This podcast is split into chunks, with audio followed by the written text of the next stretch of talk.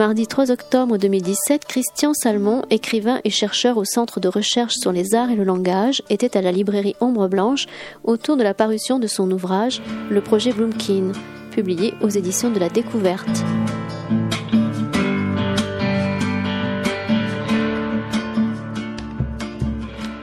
Bonsoir. Ce soir, nous avons le plaisir de recevoir euh, Christian Salmon pour son livre euh, le projet Bloomkind. Christian Salmon, vous êtes chercheur CNRS, fondateur du Parlement international des écrivains. Vous avez été l'auteur d'un essai euh, très remarqué, Storytelling, dont on a beaucoup parlé. Comment justement un auteur qui écrit Storytelling, qui pose la question de la construction du récit, de la construction d'un récit qui peut avoir une fonction politique et la mise en récit, s'attaque à un projet comme une biographie d'un personnage de Blumkind qui a tout d'une création, né avec le siècle, mort avec euh, une certaine idée de la révolution. Il euh, vit et agit comme dans un roman. Comment trouver l'équilibre entre ce récit et ce personnage qui dépasse euh, toute mise en fiction? Bonsoir, merci d'être venu. C'est pas facile de, de, répondre à cette question parce que sans, sans faire du storytelling, parce que je cite dans l'épilogue du livre une, une, une phrase d'une romancière que j'aime beaucoup, de, indienne, Arundhati Roy, romancière essayiste, Arundhati Roy, qui dit la chose suivante. Elle dit les écrivains s'imaginent qu'ils choisissent leurs qu'ils recueillent, qu'ils choisissent leurs histoires dans le monde mais je pense que c'est la vanité qui les fait parler ainsi. En fait, ce sont les histoires qui choisissent les écrivains, qui les poursuivent, qui les harcèlent jusqu'à ce qu'elles soient racontées. Et j'ai cité cette phrase dans l'épilogue parce que c'est vraiment, euh, c'est vraiment comme ça. Je ne sais pas si Arunda Tiroy a raison euh, en général, mais en tout cas, elle a raison euh, en ce qui concerne mon livre, le projet Bloomkin, parce que c'est au fond un livre que je me suis acharné à ne pas écrire euh, pendant 30 ans. Euh, c'est un projet que j'avais eu euh, tout de suite après ma thèse dans les années 80.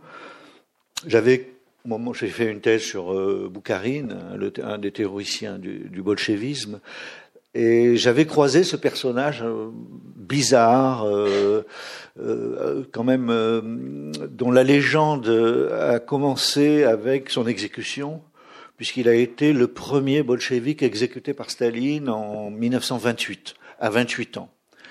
Et par ailleurs, c'était, euh, il était aussi connu, euh, c'est le début de sa vie publique, à 17 ans, euh, donc en 1918, c'est lui qui assassine l'ambassadeur d'Allemagne à Moscou. Vous savez qu'à l'époque, il y avait Lénine et Trotsky avaient fait la paix avec les, Allemands en, en 17. Euh, le fameux traité de Brest-Litovsk, qui avait saigné à blanc euh, la, jeune République soviétique. Et il y avait toute une partie des bolcheviks, les bolcheviks de gauche, euh, et les socialistes révolutionnaires de gauche, qui étaient hostiles à cette, euh, à cette paix de Brest-Litovsk. Et donc ça donné lieu à des débats de plus en plus violents.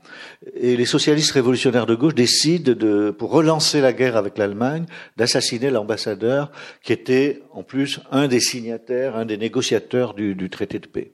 Donc la vie de Blumkin m'apparaissait comme euh, cernée en, comme une parenthèse dans le néant, cernée par deux coups de feu, celui qui avait tué l'ambassadeur d'Allemagne et celui qui le qui, de, l'exécution par Staline en 1929.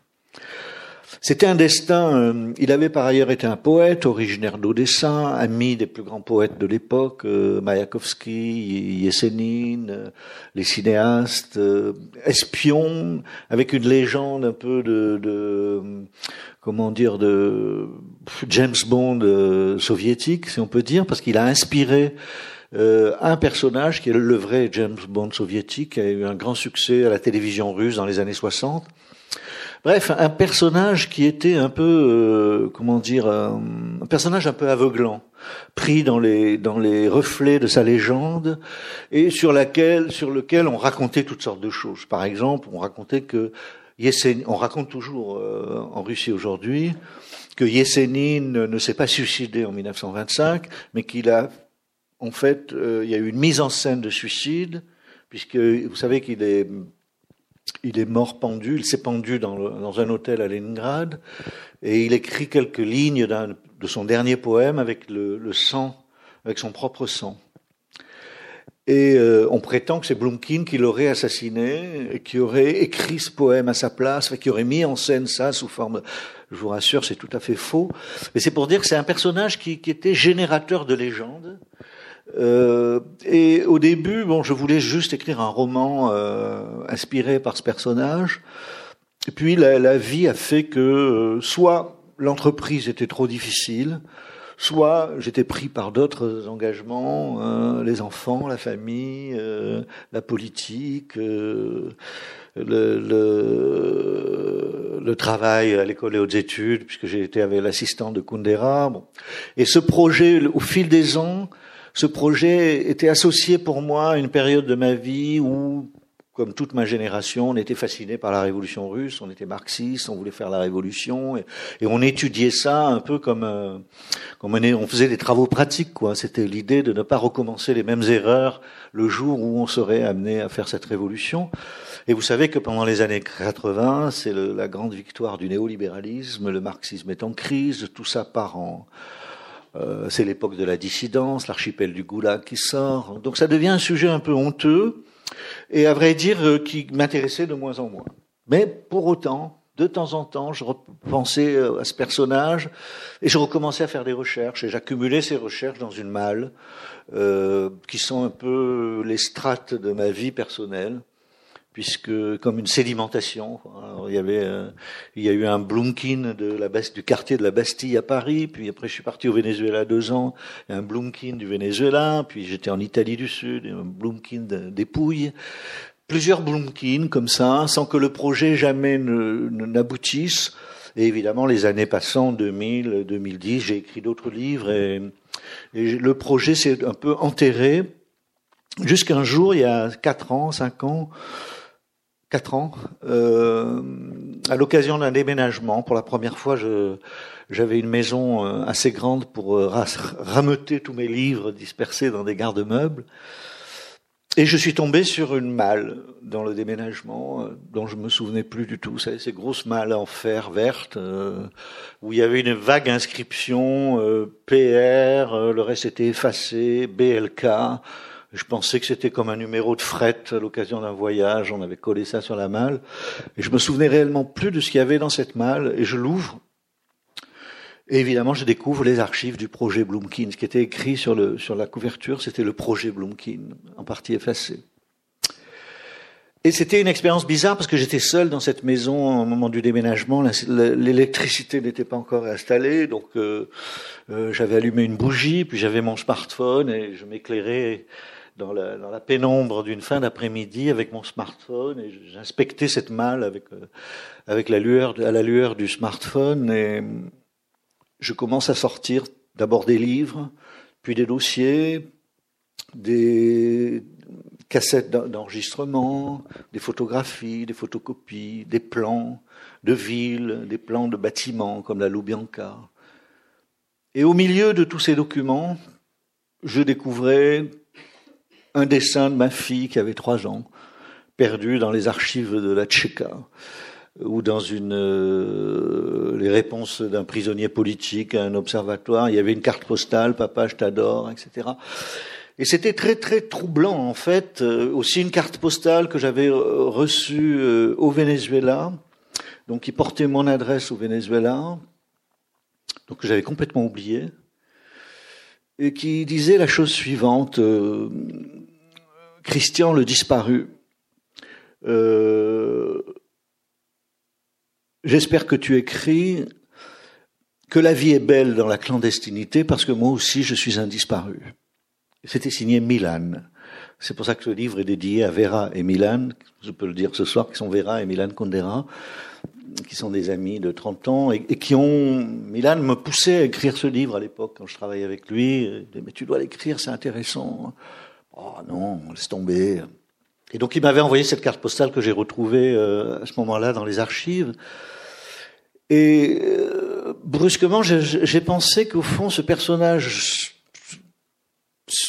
sur les pas duquel je marchais pendant des années, au fond, les rôles étaient inversés. C'était lui qui me poursuivait maintenant et, qui, d'une certaine façon, comme dit Arunda Tiroy, me pressait d'écrire ce livre. Euh, j'ai décidé, de, j'ai décidé de, de, reprendre ce projet et d'écrire le livre. Donc, c'était pas forcément lié c'était pas un projet au sens de après storytelling. Ben, je vais passer aux actes pour répondre à votre question. Une sorte de, de comment dire de mise en épreuve. J'y ai pensé après en écrivant le livre. Je me suis dit au fond ce que je suis en train de faire, c'est une contre-narration. Puisque quand je parlais dans les débats sur le storytelling, j'opposais toujours le, le, le storytelling, c'est-à-dire les usages du récit à des fins de management, de marketing, de communication politique, comme tout un, chacun le sait maintenant, parce que c'est devenu un cliché euh, j'opposais toujours ces usages stratégiques, ces usages intéressés, on va dire, pour être simple, du récit, aux usages du récit par la littérature, par le cinéma, par, par l'art en général. Et euh, du coup, le, fait que j'ai travaillé sur le storytelling, ça m'a aidé à clarifier aussi, qu'est-ce, parce que c'était une question qu'on me posait tout le temps. Bon, alors vous critiquez la narration, mais pourtant euh, vous êtes dans un laboratoire au CNRS sur l'art du langage, sur le récit, la théorie du récit. Vous avez travaillé avec Kundera, qui est un romancier. Et je disais non, non, mais c'est pas pareil. Mais et donc on a même fait trois ans euh, à la Maison de la Poésie de débat avec des écrivains qui, avait, qui était intitulé Littérature versus storytelling. Quelle est la différence entre les deux? Bien, l'une de ces différences, c'est justement ce que dit euh, Arunda Tiroy, c'est-à-dire que le, le romancier ne, ne met pas en pratique des, des, des modalités du récit, des techniques de narration, dans un but précis, stratégique, euh, raconter telle histoire. Le romancier, c'est un peu quelqu'un qui, qui raconte quelque chose les yeux bandés, qui en fait ne sait pas ce qu'il va raconter. Et c'est exactement ce qui s'est passé euh, j'ai décidé d'appeler le livre tout de suite le projet Blumkin, parce qu'en fait, le titre originaire du livre, c'était Le Vivant, parce que en, en russe, le, euh, le surnom de Blumkin, c'était Jivoy, le vivant. Pourquoi? Parce que après avoir assassiné l'ambassadeur d'Allemagne, Blumkin entre en clandestinité. Les bolcheviks annoncent qu'il a été exécuté. Donc c'est une ombre. Il disparaît de la circulation euh, pendant la guerre civile. il continue à mener des attentats un peu en Ukraine avec son ancien parti. Et il réapparaît euh, après avoir été innocenté et pris sous son aile par Trotsky, qui le sauve en fait, qui lui sauve la vie. Il réapparaît au Café des Poètes euh, au début des années 20 euh, et Mayakovsky qui est en train de, déclamer un poème avec sa voix de bronze euh, et sa tête de forçat, vous savez, cette espèce de géant, aperçoit Blumkin euh, entrant dans le café des poètes. Tous ces cafés de poètes, c'était vraiment des petites, ça c'est immense par exemple, c'était vraiment des toutes petites salles voûtées, donc où les, où les gens étaient entassés, fumaient, buvaient de la vodka. Et apercevant Blumkin, il, il interrompt son poème et il, s'écrit Jivoy, le vivant, c'est-à-dire euh, celui qu'on croyait mort, il est vivant, voilà. Et il le prend euh, dans ses bras et puis bon, ils boivent toute la nuit. Donc le, le sur le titre du roman, c'était le vivant. Et j'ai voulu appeler le livre le projet Blumkin et non pas le vivant, même si c'était un beau titre, parce que l'idée du livre, c'est ça. C'est au fond non pas la biographie d'un personnage intéressant avec toutes sortes de facettes et d'aventures euh, plus, plus bizarres et plus intéressantes parce que c'est un homme qui a traversé les, pendant les dix années de sa vie absolument tous les lieux stratégiques, euh, le nord de la Perse où il fait la révolution avec le leader euh, qui fait une révolution en Perse euh, euh, au début des années 20. Et il crée une république soviétique au nord de l'Iran pendant qui dure 18 mois. Euh, il est euh, au Moyen-Orient au moment où les conflits entre Palestiniens, communistes palestiniens et communistes juifs commence à s'intensifier, les, deux parties s'autonomisent. Euh, il est euh, à Istanbul euh, au moment de l'exil de Trotsky. Donc il est toujours dans des carrefours stratégiques. En Ukraine pendant la guerre civile, Donc au-delà de la, richesse, il y a évidemment tout un chapitre sur le Moscou littéraire des années 20, qui était le, chapitre dont j'aurais pu faire un livre, où il est en fait, ce terroriste espion est aussi quand même, c'est assez bizarre, le fondateur d'une école littéraire très importante qui s'appelle les imaginistes, euh, dont la, la, figure de proue était Yesenin, eh bien, ce, courant imaginiste était en rivalité avec le courant futuriste. Il y avait deux écoles et chacune avait euh, les, uns, euh, les futuristes avaient le café des poètes et les imaginistes avaient euh, le en français, comment dire, l'écurie de, euh, je sais plus exactement le nom, c'est dans le livre, l'écurie de, c'est un nom de, cheval ailé. Et dans le Moscou de la famine, de la guerre civile, truffé d'espions occidentaux, euh, où les gens disparaissent et meurent, on retrouve des cadavres au coin des rues, vous avez quand même ces poètes qui tous les soirs euh, déclament des poèmes, refont le, refont le, parce que c'est ce qu'on a oublié avec le, le, stalinisme et tout ça, c'est que ces gens-là, au début des années 20, ne voulaient pas seulement euh, réaliser le communisme, mais il pensait que le communisme était une œuvre d'art totale et qu'il fallait donc changer la manière de vivre, la manière de s'exprimer, qu'il fallait briser les pianos parce que c'était un instrument bourgeois, euh, euh, qu'il fallait. Il y a notamment un des imaginistes qui organise des concerts absolument géants euh, en utilisant comme instrument les sirènes d'usine, les sirènes des bateaux, qui fait résonner toute une ville. Et Blumkin est le, le cofondateur avec Yesenin de ce courant euh, poétique. Il est même dans le signataire des, des statuts de, l'association. Euh, il écrit dans leur revue qui s'appelle euh, L'Hôtel des Voyageurs du Beau. Il faut le, faut le faire quand même. Et donc, je reviens au début de ma phrase, j'étais en train de dire, ce n'était pas seulement l'idée d'écrire la biographie de ce personnage haut en couleur et traversant toutes sortes d'aventures. Euh, l'idée, c'était au fond de, de se demander qu'est-ce qui est intéressant dans cette histoire et comment écrit-on l'histoire? Quel est le rapport que j'ai, moi, à cette histoire aujourd'hui? Et à mon propre passé, puisque c'est mon passé qui est aussi euh, sédimenté dans, dans cette histoire. Et donc l'idée est venue aussitôt, il fallait que, je voyage. Et donc, euh, six mois après le, euh, la découverte de la malle, je suis parti à Odessa, où toute l'enfance de, de Blumkin s'est déroulée. Euh, puis ensuite toutes les villes qu'il a traversées. J'étais en Iran, j'étais à Istanbul, j'étais évidemment à Moscou et à Saint-Pétersbourg, à Kiev, en pleine révolte. Et ce qui m'est arrivé dans ce voyage que je raconte partiellement, c'est des recoupements historiques euh, troublants. Par exemple, je suis à Odessa en 2011. Je passe un mois à Odessa dans cette ville incroyable euh, qui est complètement déstructurée aujourd'hui. Le, port ne travaille plus, très pauvre. Euh, mais j'étais dans un hôtel, donc tout près des, escaliers d'Odessa, vous savez, du film des Einstein, euh, Potemkin.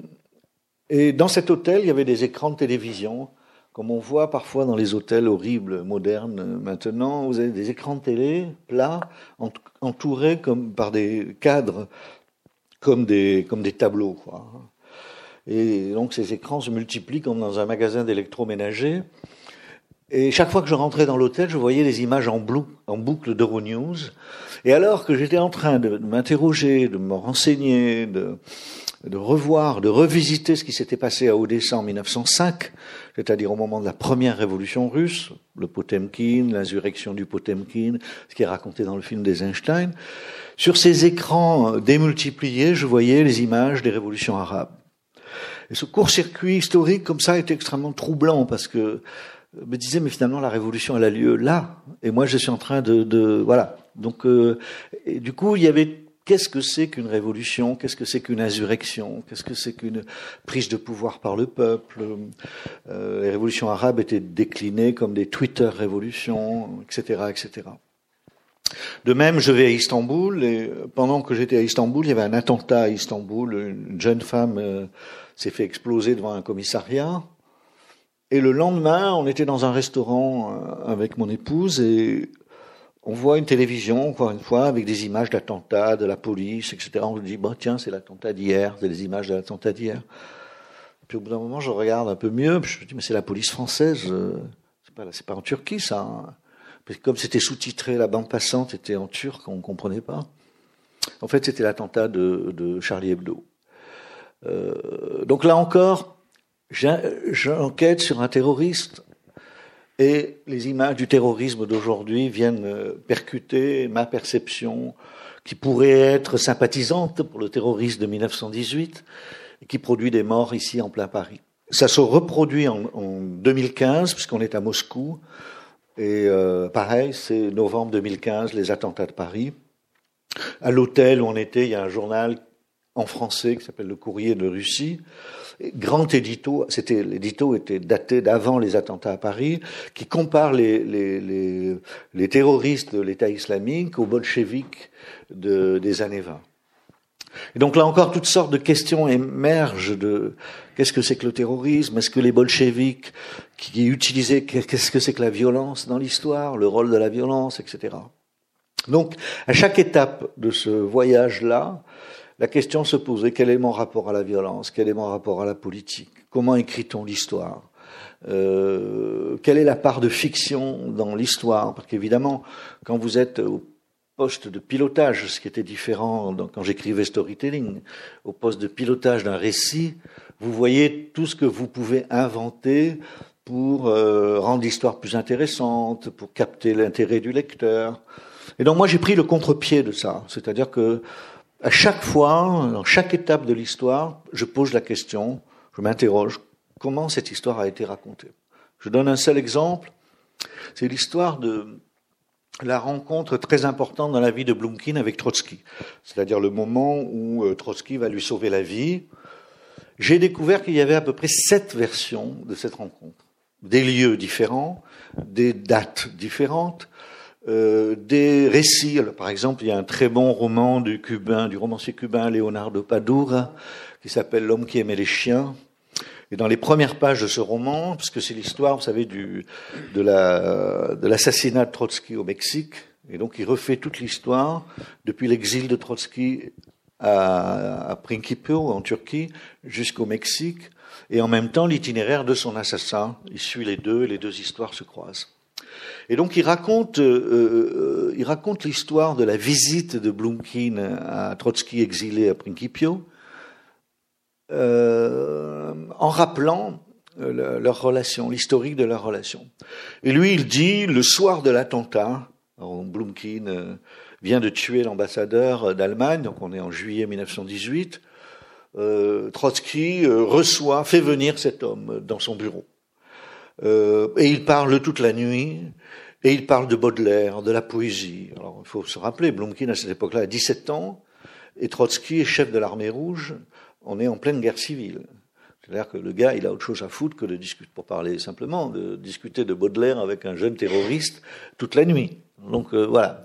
Donc première version, je l'élimine parce qu'en fait c'est impossible parce que je sais que Blumkin a quitté Moscou aussitôt qu'il est rentré en clandestinité et qu'il est réhabilité qu'un an après. Donc la rencontre avec Trotsky n'a pu avoir lieu qu'un an après. Bref, on déconstruit, mais en même temps en déconstruisant toutes ces versions, vous pouvez dire, par exemple, euh, ah ben il y aurait une version très sympathique qui serait euh, au moment Trotsky n'est pas dans son bureau, il n'est pas à la Loubianka, il est dans le train blindé.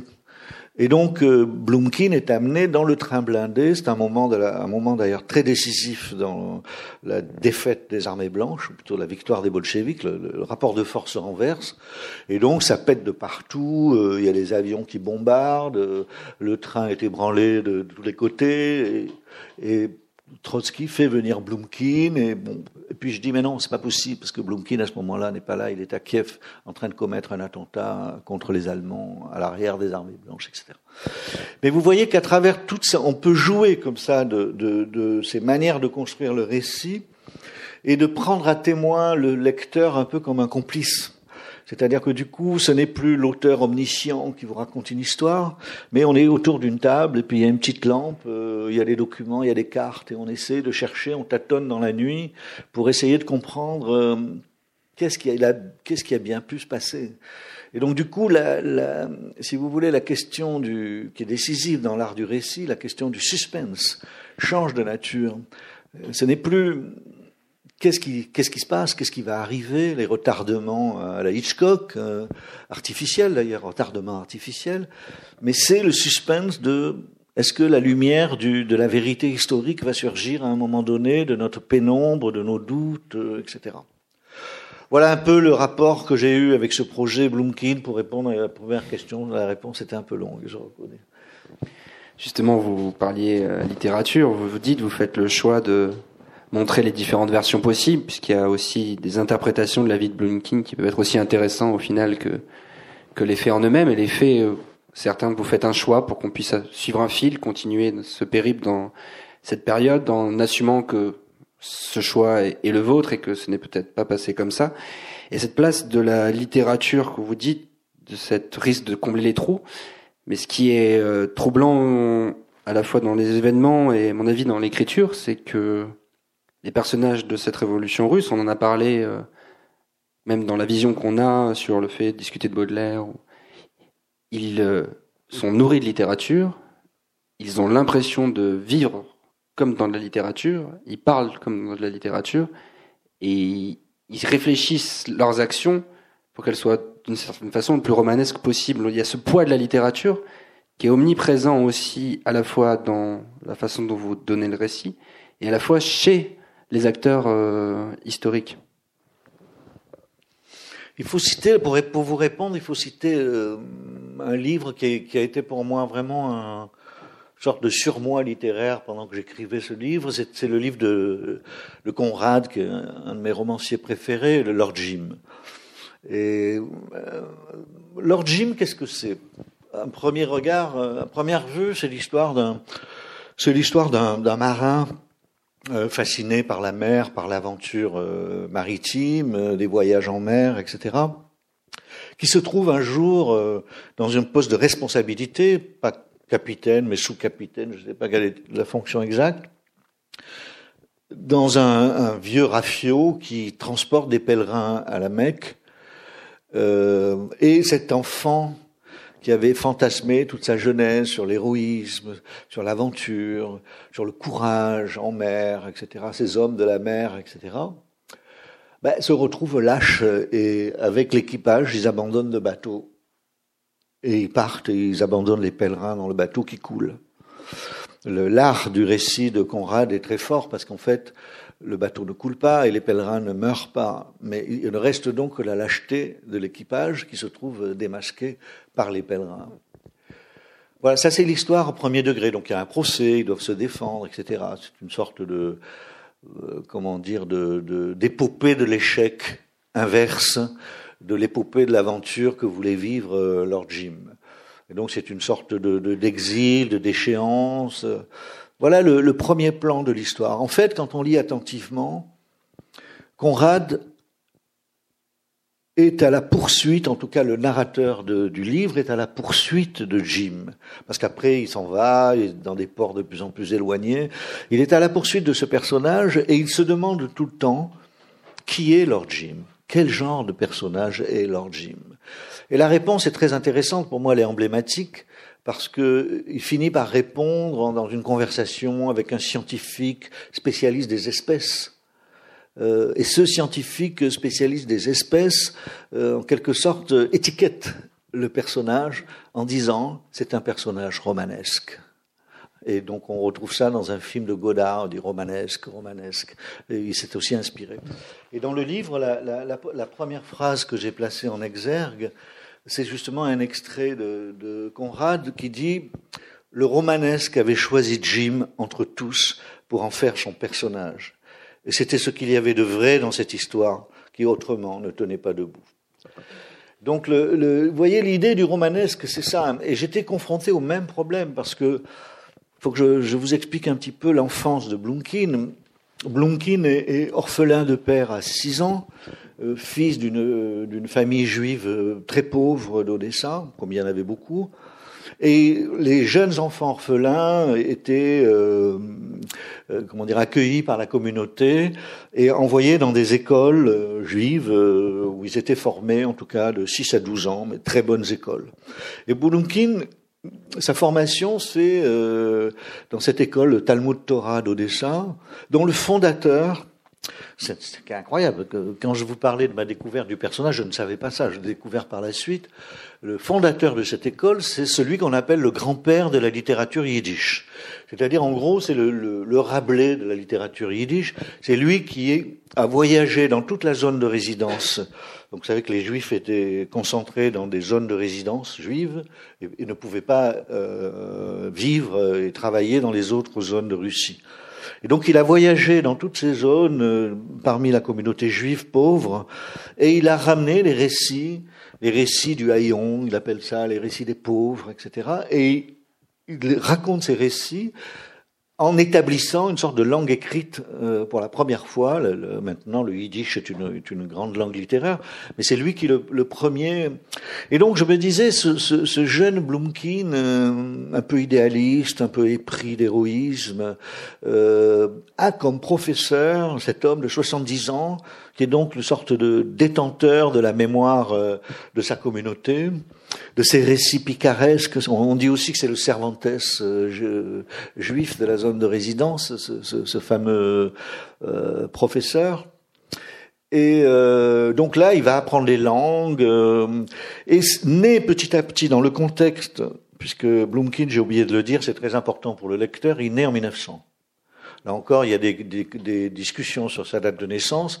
Et je dis ironiquement, en fait, je sais qu'il est né vraiment en 1900, mais je dis ironiquement, il y a trois solutions. Ben, je vais choisir 1900, c'est plus pratique pour le lecteur. Comme ça, on se repère. 1900, 1905, il a 5 ans.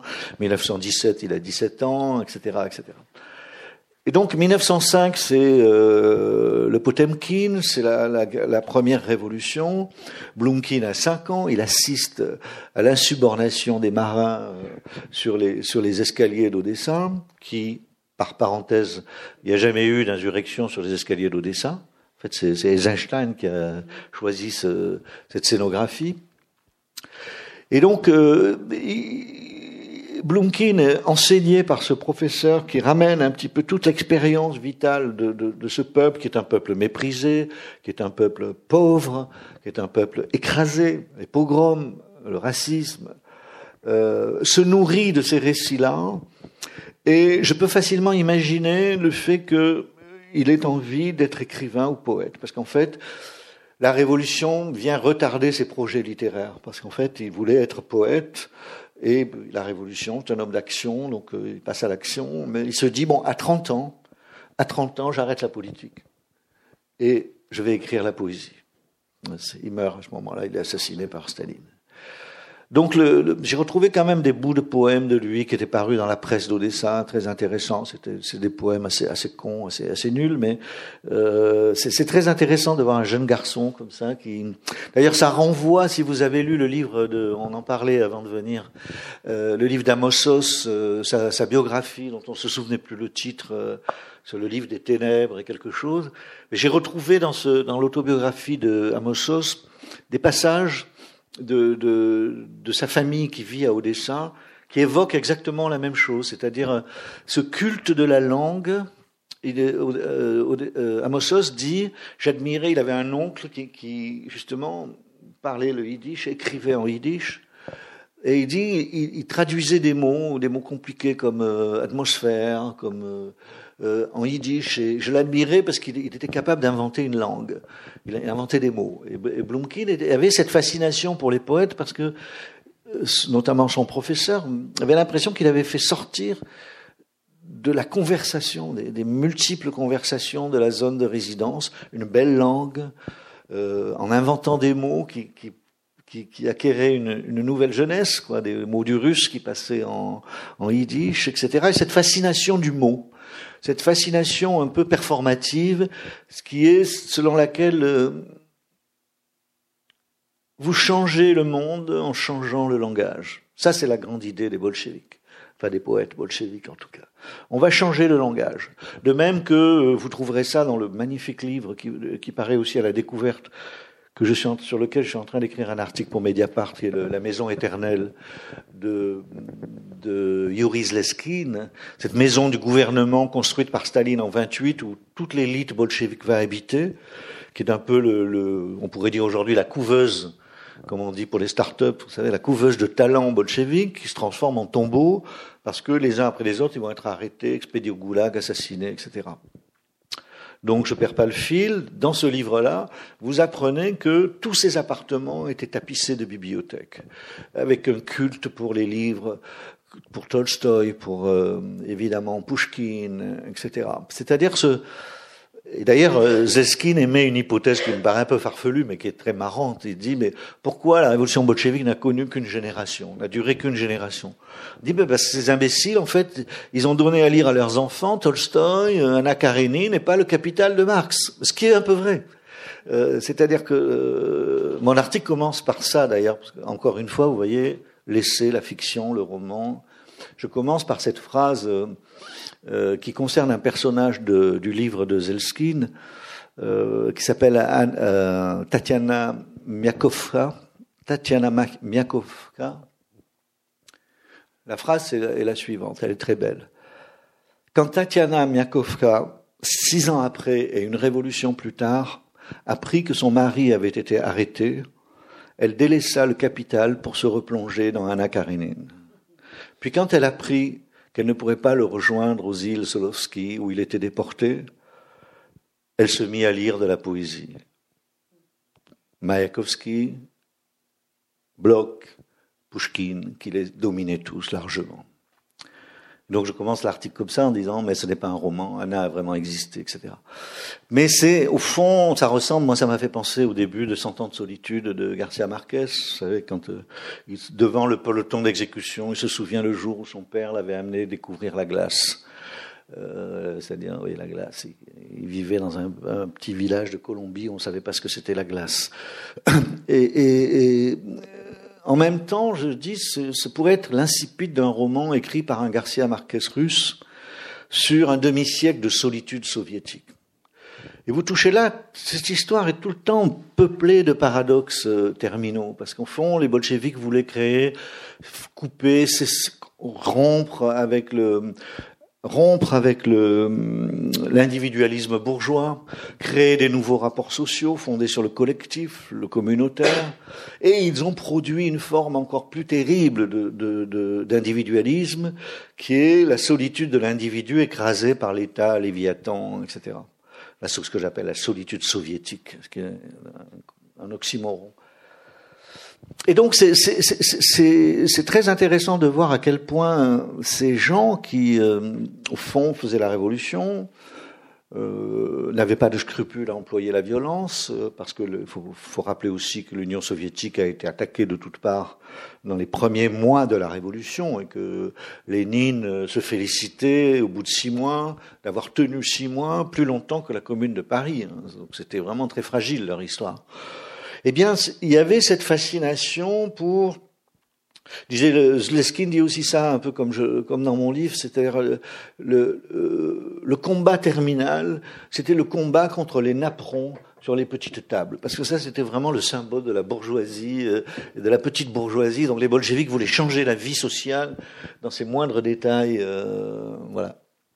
Donc la question du romanesque, j'y reviens, c'est-à-dire que Blumkin se conçoit, et il n'est pas le seul, ils se conçoivent tous comme des personnages d'une sorte de millénarisme. Euh, les temps changent, comme on disait dans nos années 80 avec Bob Dylan, les temps changent. Mais là, les temps changent, c'était la fin du monde, c'est l'apocalypse. Il nous appartient de refonder le monde nouveau. Quand même euh, grandiose comme perspective quand on a 20 ans et, et qu'on a les moyens apparemment de le faire. Et donc, leur idée, c'était au fond qu'ils étaient les personnages d'une fiction bigger than life, plus grande que la vie, plus grande que la réalité. Ils étaient les accoucheurs d'un monde. Donc, pris par le, courant de la Révolution, euh, Blumkin se conçoit comme euh, un auteur de romans un peu particulier, c'est-à-dire que, d'ailleurs, Yesenin lui dit ça dans une conversation.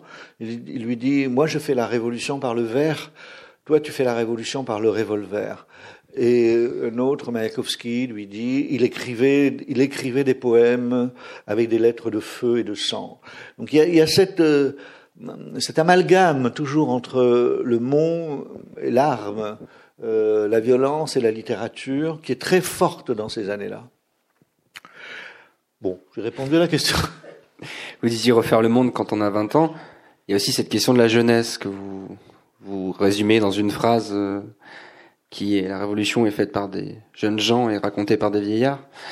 Mais cette phase de la jeunesse, Blumkin euh, meurt avant 30 ans, euh, toute les, une partie de ses amis, les poètes, etc., sont, sont de la même génération, et de voir cette ce qui est très, très bien transmis dans votre livre, cette ambiance, cette effervescence, cet endroit où tous les repères euh, sont chamboulés, où deux jeunes gamins arrivent à l'ambassade d'Allemagne euh, en tremblotant et arrivent à voir l'ambassadeur alors que tout indique qu'il y a quelque chose qui cloche et que l'ambassadeur est prévenu qu'il va avoir une tentative d'assassinat. Cette ambiance d'effervescence, de jeunesse, de justement, on parlait de cette ambiance de fin, fin, de, fin du monde et début d'un autre, il y a, tout est en, en, mouvement, en trouble. Ah oui, dans cette scène, elle est, elle est fascinante parce qu'en en fait, là encore, moi je me pose des questions euh, j'arrive à savoir à peu près parce que les, les, les associés de l'ambassadeur ont écrit leur mémoire, donc on le passage le plus comment dire, le plus clairement établi de cette histoire, c'est cet assassinat. On a eu tous les documents. La Tchéka, après, euh, euh, il y a eu une commission d'enquête. Donc tous les témoignages sont recoupés. On sait assez bien ce qui s'est passé minute par minute, y compris le menu du, dernier déjeuner de, de, de l'ambassadeur.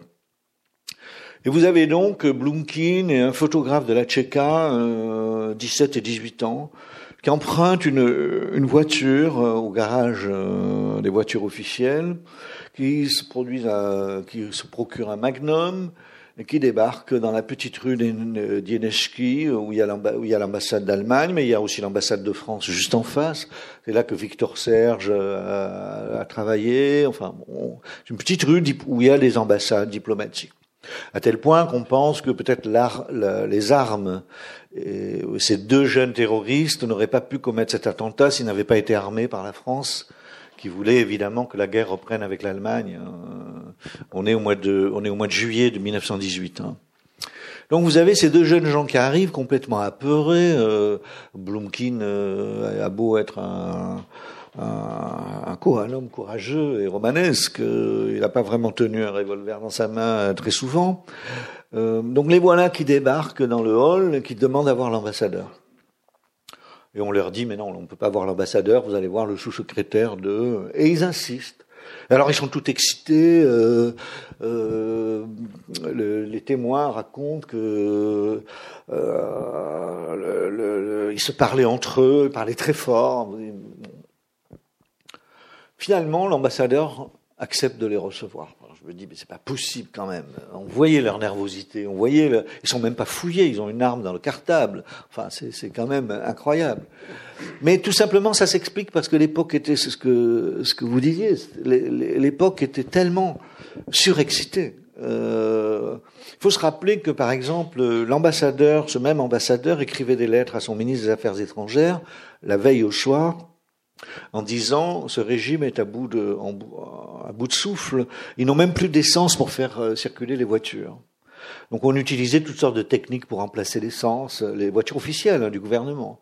Donc c'est la famine, le, le, la Grande Russie était réduite à, la, surface du vieux duché de Russie, de Moscou.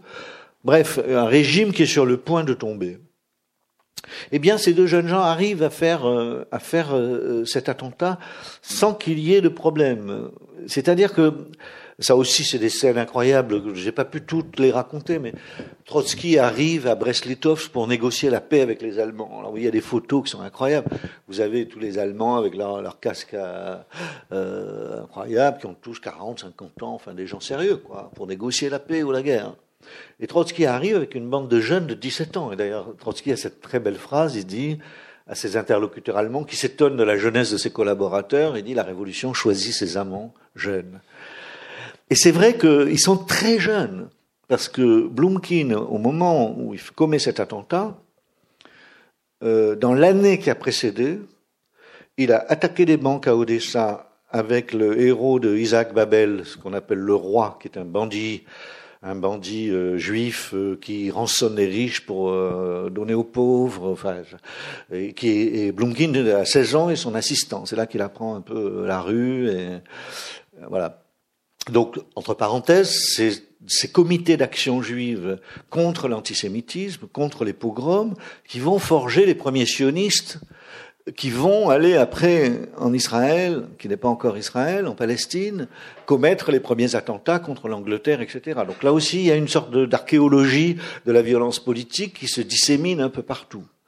Et à l'époque, c'était pas évident que euh, ces juifs qui étaient quand même de gauche, qui allaient en Palestine, ne pouvaient pas s'allier avec les communistes arabes et peut-être créer, comme ils l'ont fait en Iran, enfin en Perse à l'époque, euh, une révolution euh, communiste en Palestine. Ça aurait pu se produire. Ça ne s'est pas produit. son, son, identité juive a une influence sur l'attentat aussi, même. Il le revendique aussi en tant que. Ah oui, vous avez raison de le rappeler parce que on, on, les bolcheviks étaient il y avait une très grande proportion de juifs parmi les bolcheviks, et donc euh, on les accusait d'être pro-allemands et donc de trahir la Russie.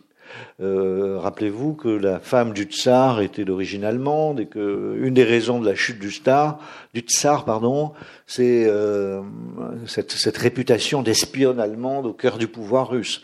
Donc Blumkin, au moment de commettre l'attentat, se revendique de sa qualité de juif euh, pour défendre l'honneur des juifs qui se battent contre l'Allemagne, qui sont patriotes comme les Russes, autant que les Russes.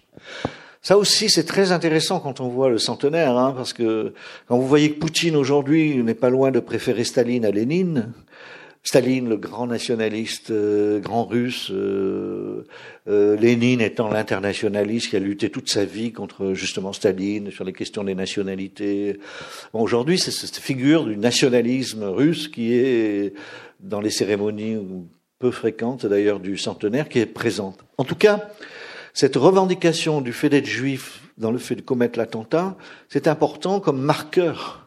Parce que Blumkin est le premier à être assassiné par Staline, mais derrière, toute l'élite bolchevique, là encore je renvoie au livre euh, qui vient de paraître là de La Maison éternelle, est absolument décimée. Euh, c'était les progressistes, c'était les internationalistes, c'était les intellectuels, c'était les artistes, et ils ont tous été décimés par Staline qui met à la place une oligarchie vraiment nationaliste, grand russe, etc. Euh, ce que je voulais dire, mais j'ai perdu de fil là avec l'histoire des jeunes, l'histoire des jeunes. Oui, donc ils sont tous très jeunes, ils sont tous très jeunes, et ça m'a frappé parce que, évidemment, euh, ils écrivaient pas, ils faisaient la révolution. Et donc vous avez ce paradoxe, c'est que la révolution russe a été racontée deux ou trois décennies après, avec la censure, par des euh, intellectuels, des historiens qui avaient dépassé la cinquantaine, exactement comme moi, qui me met à écrire euh, ce livre dont je rêvais dans un tout autre plan et d'une toute autre manière quand j'avais 28 ans et que j'avais l'âge de Blumkin au moment où il est assassiné. Vous voyez quand même le, le genre d'association romanesque qu'on peut faire. C'est pour ça que je dis, quand on me dit est-ce que c'est la biographie d'un personnage, je dis non, c'est l'autobiographie d'un double. C'est ça qui, a, qui, aimante le livre. C'est-à-dire que je l'ai écrit un petit peu comme, comme s'il était mon double. En tout cas, comme s'il l'avait été euh, au moment où j'ai pensé ce livre. Ce qui est aussi une sorte de psychanalyse publique, parce que le livre, j'ai raconté comment je le commence dans cette maison du bord de Marne, où je déballe ma bibliothèque. Quatre ans après, ça va quand même pris quatre ans, euh, je termine, le livre est terminé, donc c'est l'épilogue, c'est les dernières phrases du livre. Dans cette même maison, dans mon grand bureau, j'avais un grand bureau pour une fois, hein, j'avais un grand tableau sur un mur sur lequel étaient archivées, épinglées toutes sortes de cartes, de post-it euh, multicolores, tout, tout, ce que vous pouvez imaginer de photos. De... Il y a des photos aussi du film de Warren Beatty, euh, euh, sur John Reed, vous savez, l'auteur de Dix jours qui ébranlèrent le monde, ce jeune Américain qui est mort à Moscou et qui est enterré à côté de Lénine euh, euh, sur les, au, pied de, au pied du Kremlin. Euh, et le livre est terminé, donc toutes ces images, tous ces textes, tous ces post-it avec des petites phrases, des choses, des penses-bêtes, etc., ont été enlevés, le tableau est noir, tout ça est passé dans des chemises. Comme Blumkin disait qu'il avait neuf vies, il y a donc neuf, neuf euh, dossiers pour chacune des vies. Et au fond, je raconte toute cette vie tonitruante, euh, pleine d'éclat de la légende, etc., est passée dans une clé USB, euh, comme le, les cendres d'un euh, comme des cendres dans un, dans un comment, on appelle ça, un cénotaphe. Hein, voilà. Et le livre se termine donc comme ça. Le, le, bureau est vide, les documents ont rejoint leurs archives, tout est passé dans l'ordinateur, puis dans cette clé USB que je tiens dans ma main. Et je termine par cette phrase dehors, il y a un grand orage qui tonne. Et je termine en disant pourquoi écrit-on des livres, sous-entendu comme celui-là? Sinon pour mener une vie plus réelle. C'est très important pour moi de, raconter ça parce que c'est au fond, j'ai raconté au début, fond c'est le livre qui vous poursuit, c'est l'histoire qui vous poursuit, c'est le héros qui vous poursuit, non pas vous qui le poursuivez. Ça c'est la littérature et, et, ce qui est important aussi, c'est que quand je dis que j'accumule les versions, je compare, je les confronte, euh, vous avez aussi l'impression, pendant toutes, ces années d'écriture et de recherche, au fond, vous avez sous, vos yeux, vous avez le jeune euh, qui voulait écrire ce livre, qui voulait une vie romanesque, qui voulait faire la révolution, mais qui voulait aussi écrire des livres. Et donc c'est une sorte d'auto-analyse permanente qui fait que euh, il faut écrire le livre pour se débarrasser de ces images et donc mener une vie plus réelle et euh, en accepter le prix, puisqu'il se trouve, je vais vous faire une confidence, que le livre se termine et je divorce. Mais ça, je ne l'ai pas mis dans le livre, mais c'est aussi un effet paradoxal de la littérature. Justement, vous, vous citez John Peut-être parce que j'ai trop travaillé pendant quatre ans. que... Vous citez John Reed, euh, qui est cité dans le livre, avec des épisodes notamment liés à, à aussi votre vision dans le film Reds de Warren Beatty et on sent cette euh, fascination aussi vous avez pour, pour ce personnage qui, ressort comme euh, aussi un témoin euh, qui lui était jeune, qui lui a écrit ce qui s'est passé, qui a écrit l'histoire, qui pour le coup en est un, un témoin et acteur qui va vers cette forme de grand reportage qui à la fois décrit le réel mais décrit de sa vision et de son point de vue. On sent cette fascination aussi pour ce personnage qui est oui, alors John Reed, c'est vraiment un... J'aurais pu écrire un livre si, ça n'avait pas été déjà fait. Enfin, il y a une biographie de lui. John Reed est un personnage vraiment bouleversant parce que c'est un, c'est un jeune américain journaliste, donc c'est le, les années 1910 à New York, euh, avec toute cette communauté d'artistes, euh, Eugène O'Neill, euh, l'anarchiste Goldman, il y a toute cette effervescence, il crée le premier parti ouvrier, etc. Et ils sont eux aussi un peu ballottés entre la poésie, la littérature et le journalisme, l'action. D'ailleurs, Eugène O'Neill, qui est le, dans le film, qui est, le, qui est joué par Jack Nicholson, euh, incarne un peu cette mauvaise conscience littéraire qui regarde tous ces aventuriers de la politique comme euh, voulant refaire le monde, mais en fait, euh, ça va être tragique pour eux, et c'est tragique pour eux. Il y a aussi le féminisme très important dans ces années-là, qui est euh, présent à travers la, la veuve de la veuve de John Reed, oui, qui va, qui va, qui va survivre, qui va lui survivre pendant 20 ans. Et ce qui est intéressant, c'est que cette première partie, et le film est en deux parties. Euh, si vous l'avez pas vu, vraiment, achetez le DVD. Vous allez passer une super soirée. C'est un film magnifique. La première partie, comment? Le livre est meilleur. Le livre de John Reed? Oui. Ah oui, bah, toujours les livres sont toujours meilleurs. Mais euh, le, film commence et en fait vous avez des personnages, certains sont très connus, d'autres sont pas connus, des vieillards. euh, qui sont tous filmés sur des fonds noirs. Alors par exemple, il y a euh, ah, mince, le romancier américain, colloque de Marou, Henry Miller. Et puis vous avez des vieux militants, mais il n'y a pas leur nom, il n'y a pas leur qualité. Ils sont tous pareils devant l'histoire. Et chacun raconte euh, les souvenirs qu'ils avaient de John Reed et de sa, de sa jeune épouse. Euh, euh, et alors il y a deux femmes aussi très marrantes qui ont des anciennes copines toutes vieilles. Qui se rappellent, qui se contredisent. Mais non, c'était pas ça. C'était, tu te rappelles pas. C'était, elle était, elle était originaire de. Et puis leur mémoire tâtonne, leur mémoire est un peu oublieuse. Ils sont vieux. C'est très beau, très beau. Ce cette question, d'ailleurs, euh, Warren Beatty raconte que euh, il, était très content quand il avait trouvé ça parce que c'était euh, à la fois la dimension documentaire de la fiction, à travers la voix de ces personnages, euh, ces gens-là. Bon, bref, c'est la première partie, ça. Hein. Disons l'éducation sentimentale de cette nouvelle classe. Et puis euh, Warren Beatty, euh, alias euh, John Reed, va à Moscou, assiste à la révolution et devient en fait le propagateur des, de, de, de, la révolution bolchevique partout dans le monde, avec son best-seller Dix jours qui ébranlèrent le monde, préfacé par Lénine, vendu dans, dans, le monde entier, etc. Et puis, il y a cette histoire sentimentale avec sa femme qui commence à trouver que la politique, euh, c'est dangereux. Il est un peu malade, il, est, il a un rein malade, euh, donc euh, elle s'inquiète pour lui, elle chantage, elle part pas avec lui la seconde fois. Et la seconde fois, c'est là où John Reed rencontre Blumkin. C'est, vous savez, le fameux congrès de Bakou, c'est-à-dire le premier congrès en 1920.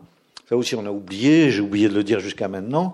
Un des effets de la révolution bolchevique, ça a été le début de, l'indépendantisme et de, de, la lutte anticoloniale. Hein. Et justement, le congrès de Bakou, c'est le moment clé parce que ils réunissent à Bakou tous les communistes de toute nationalité, puis au-delà des communistes, des nationalistes, des indépendantistes, enfin des socialistes, et puis aussi on voit des religieux, des musulmans, beaucoup de musulmans.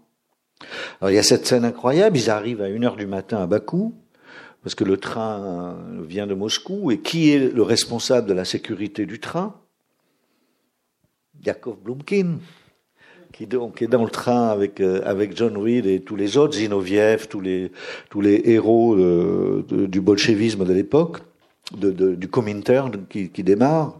Et vous avez, c'est un grand chaos. Enfin, tout le monde discute dans sa langue, fait des discours, ça crie, on traduit euh, d'une langue à une autre, puis une autre, puis une autre. Donc, quand le, la phrase euh, ou d'humour arrive, euh, on rit au 25e rang euh, euh, pendant que le type est en train de dire autre chose. Et John Reed est malade, très fatigué, il prononce un discours d'américains, c'est-à-dire qu'il parle des luttes euh, ouvrières aux États-Unis et, des indépendances euh, euh, dans, la région sous influence américaine. Et il parle de la guerre des classes mondiales, qu'il faut instaurer la guerre des classes mondiales, etc. Et il est acclamé par toutes sortes de populations, il ne comprend pas pourquoi. Et en fait, Zinoviev a revu la traduction et au lieu de parler de guerre des classes, il a parlé de guerre sainte. Donc euh, les, masses musulmanes sont très contentes, l'acclament, etc. Et il y a une scène magnifique qui est au retour dans le train. Euh, Zinoviev est attablé avec tous les hiérarques euh, en train de bouffer. Euh, et euh, Blumkin raconte à John Reed ce qui s'est passé, parce qu'il parle euh, le russe et il a, il a, entendu la traduction.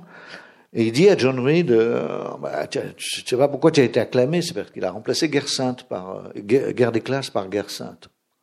Reed est absolument furieux, pénètre dans le wagon-restaurant où Zinoviev est. Et là, je le raconte dans le livre, mais je ne vais pas vous le raconter ce soir.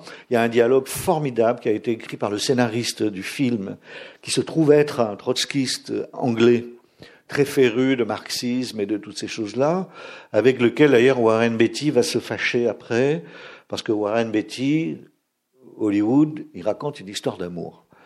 Et euh, le scénariste américain, trotskiste, il veut euh, faire émerger les vrais enjeux politiques de la situation.